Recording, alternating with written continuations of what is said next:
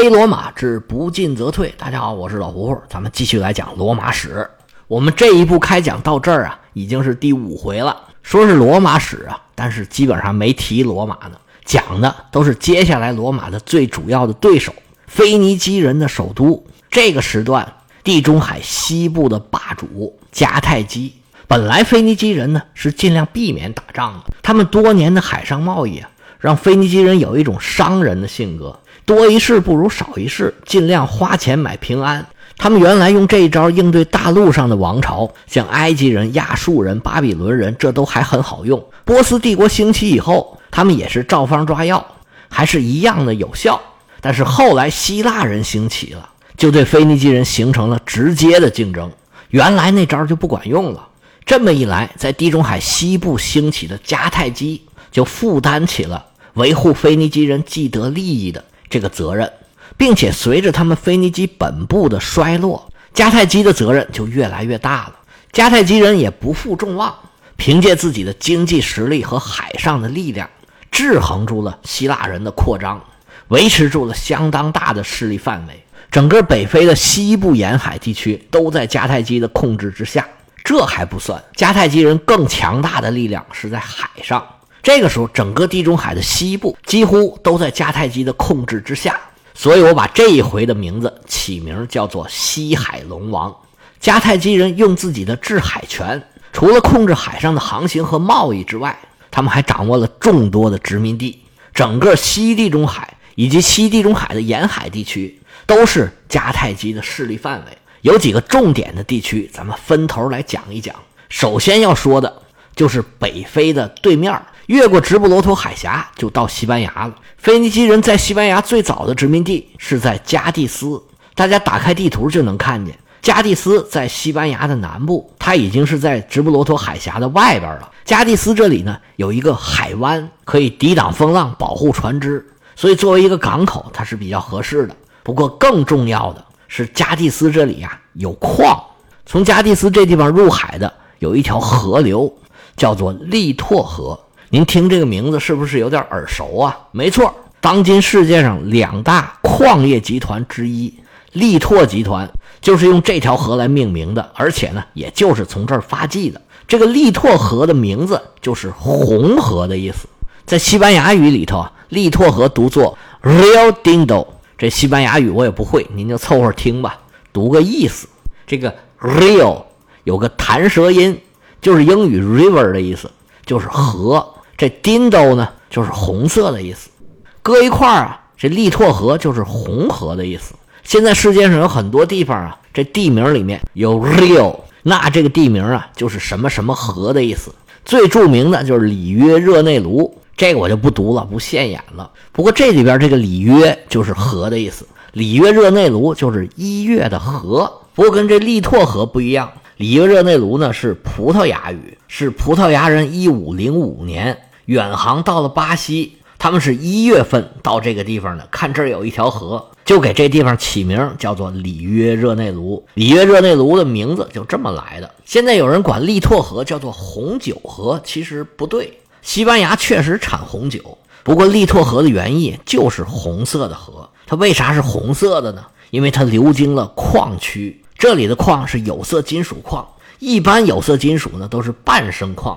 有铜矿，有银矿，还有金矿。加的斯附近最著名的是银矿。日后到处挖白银的西班牙人，在遥远的古代也被人家殖民挖矿。这个事儿讲起来也够讽刺的。正是这些矿石把水都染成红色的了，所以才有了利拓河。那加的斯这儿又有海湾，又有矿山，又有河流。腓尼基人一看，哎呀，这太好了，那咱们得着吧。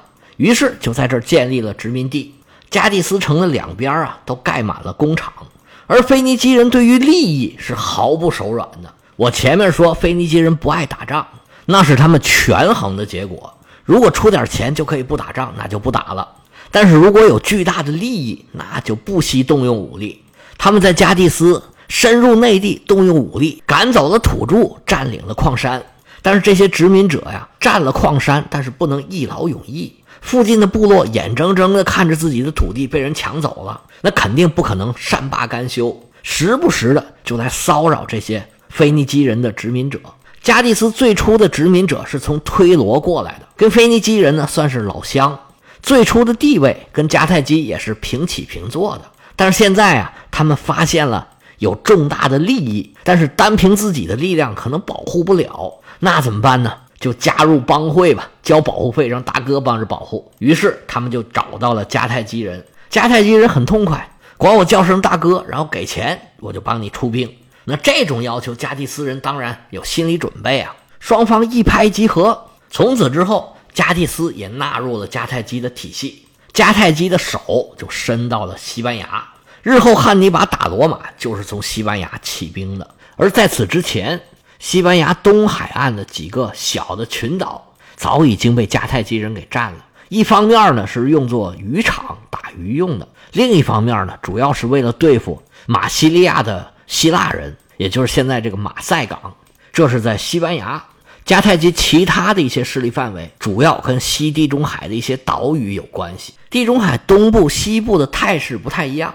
东部的地中海啊，尤其是爱琴海，面积不大的小岛是星罗棋布。相比起来，西边呢就显得海广岛稀。但是比较起来呢，西部的这些岛啊，面积都相对比较大。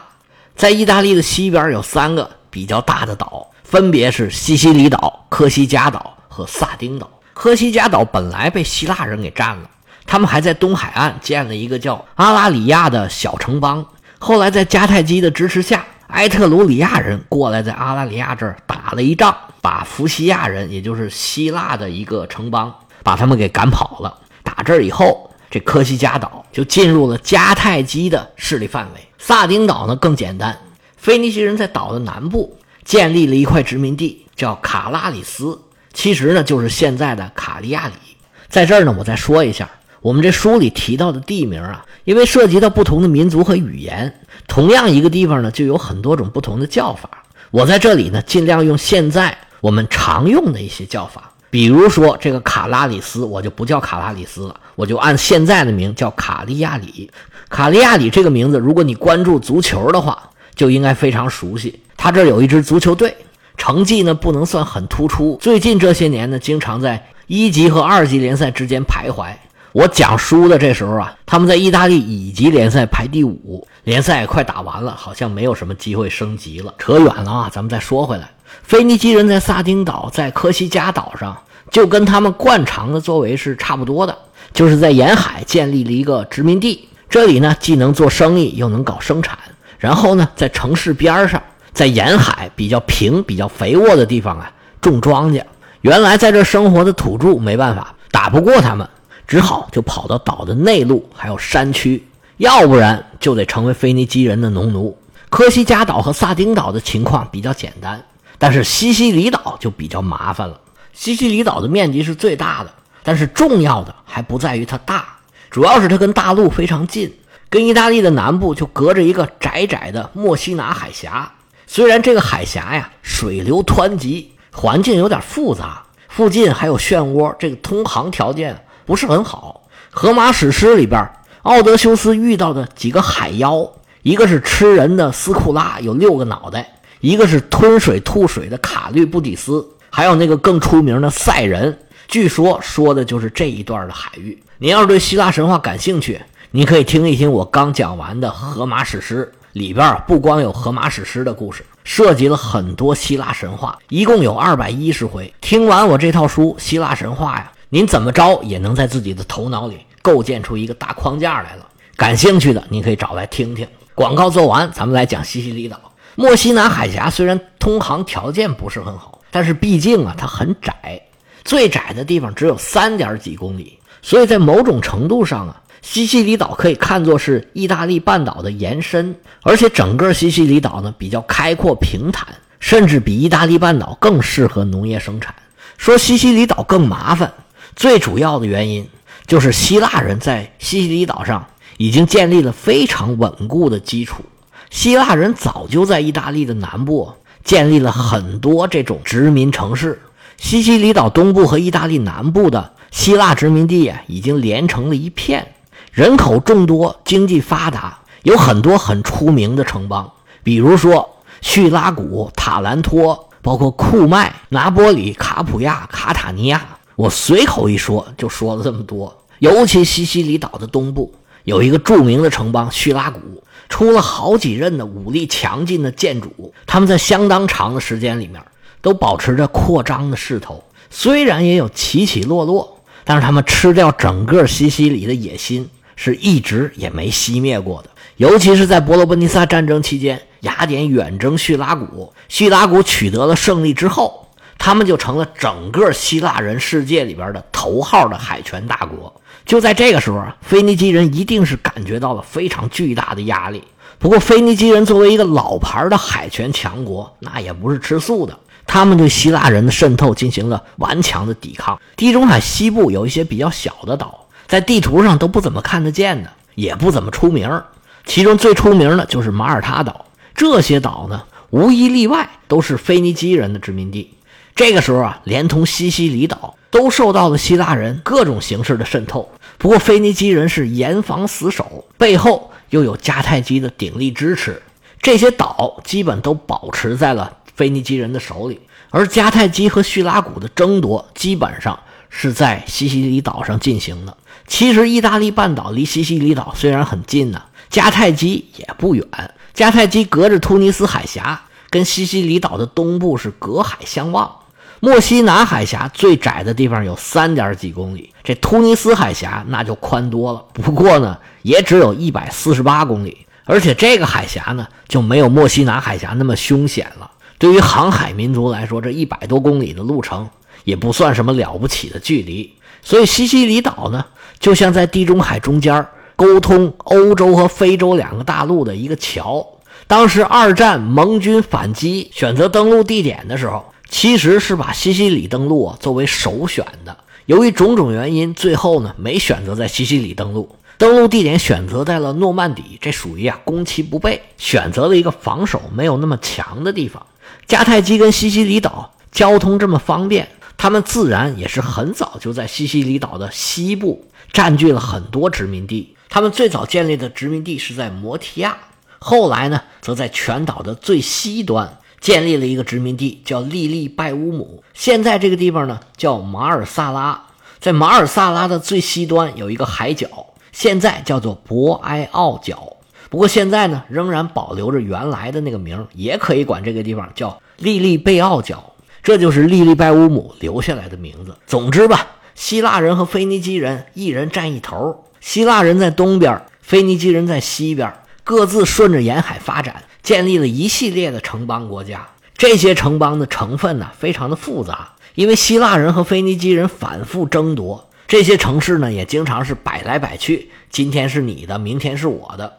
叙拉古强硬的时候呢，迦太基就退一退；迦太基强硬的时候呢，叙拉古又退一退。结果倒霉的呢，就是中间这些他们争夺的城市，像塞利纳斯、西梅拉、阿格里真托，还有墨西拿等等等等这些城市，都在战争里边损失惨重。不过这种事儿啊，无论对迦太基来说，还是对叙拉古来说，都不见得是坏事儿，因为叙拉古一直推行的就是建主政治。对他的这个政治制度啊，有很多希腊的城邦是看不上的。希腊人要不就是寡头政治，要不就是民主政治。虽然有时候也有建主政治，但是呢，他们普遍不太喜欢这个制度。那对于叙拉古来说，把这些城邦的当权派全部都给打掉，以后啊就会少了很多麻烦。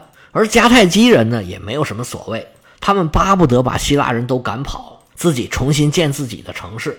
迦太基人曾经也跟希拉古人签过协议。在岛上呢，画了一条线，相当于是东边一半，西边一半。迦太基管西边，叙拉古管东边。但是这个协议啊，其实大家都知道，这是权宜之计。协议签完没多久，这纷争就又起来了。迦太基人曾经有四次几乎占据了全岛，而且呢是兵临叙拉古的城下。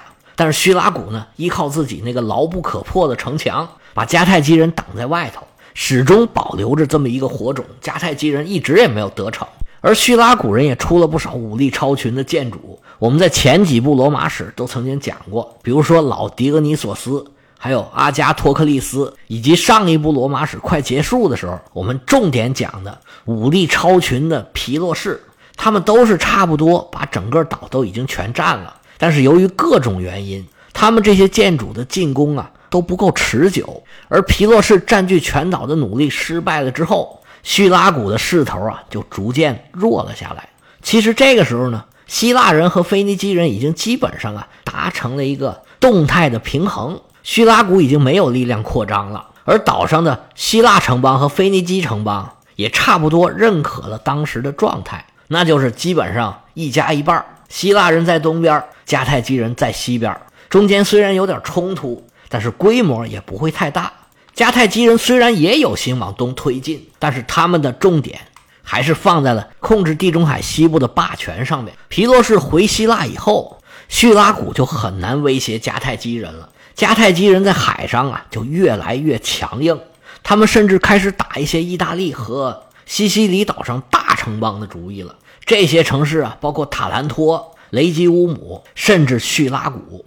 我们在上一部罗马史的时候曾经讲过。皮洛士离开塔兰托的时候，迦太基人曾经派过船想要占领塔兰托，结果塔兰托人呢，当时就选择啊投降罗马，而迦太基人那时候呢，也并不想跟罗马人撕破脸，他们就把船开回去了。这个事儿啊，成了日后罗马攻击迦太基的一个口实。不过呢，也确实反映了迦太基人当时对塔兰托的一个野心，因为塔兰托本身也是一个海岛。迦太基对塔兰托感兴趣，倒不见得是对领土多么的感兴趣，他是更想通过这个岛控制商路，垄断区域的贸易。当时在西地中海啊，腓尼基人是横着走的，尤其是迦太基人，哪个地方能去，哪个地方不能去，谁能去，谁不能去，这都是得跟迦太基人商量的。在公元前三百四十八年，罗马曾经和迦太基签订了一个条约。这条约上说的很清楚，西班牙的港口、撒丁岛的港口、利比亚的港口，全部都对罗马商船开放。但是时间仅仅过了四十二年，到了公元前三百零六年，迦太基又跟罗马签订了一个贸易条约。这个时候啊，明显是迦太基在海上的力量更强大，他的控制能力已经超过了他的竞争对手。于是他扔给罗马的条件就更强硬了。咱们刚才说过那几个地方的港口啊，罗马的商船就不能再去了。其实这几个地方呢，就是迦太基的属地。西班牙那是他在欧洲的属地，利比亚那他就是在非洲的属地，还有撒丁岛就是他在海上的属地。这些地方啊，罗马的商船都去不了了，只允许罗马商船进一个地方，那就是迦太基的港口。想做贸易吗？来跟我做。其他我管辖的地方，你们就都不能去了。地理学之父叫埃拉托瑟尼，他曾经记录这段时间的历史，说外国的船只一旦进入了撒丁岛，或者到了加蒂斯海域，而这些船呢被迦太基人给抓住了，那不管船上的水手全部都给扔海里去。你可见呢，迦太基人这段时间在海上的势力是多么的强大，他们的气焰是多么的嚣张。不过希腊人呢，还是瘦死的骆驼比马大。他们在意大利南部和西西里岛的东部，还是保有了相当强大的海军力量。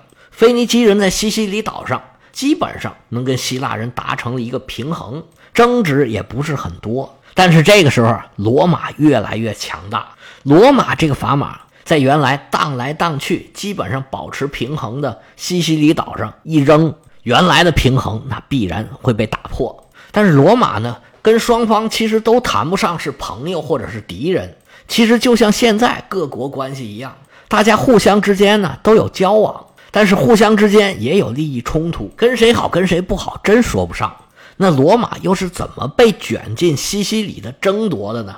他们碰到什么问题，又是怎么反应的呢？咱们下回接着说。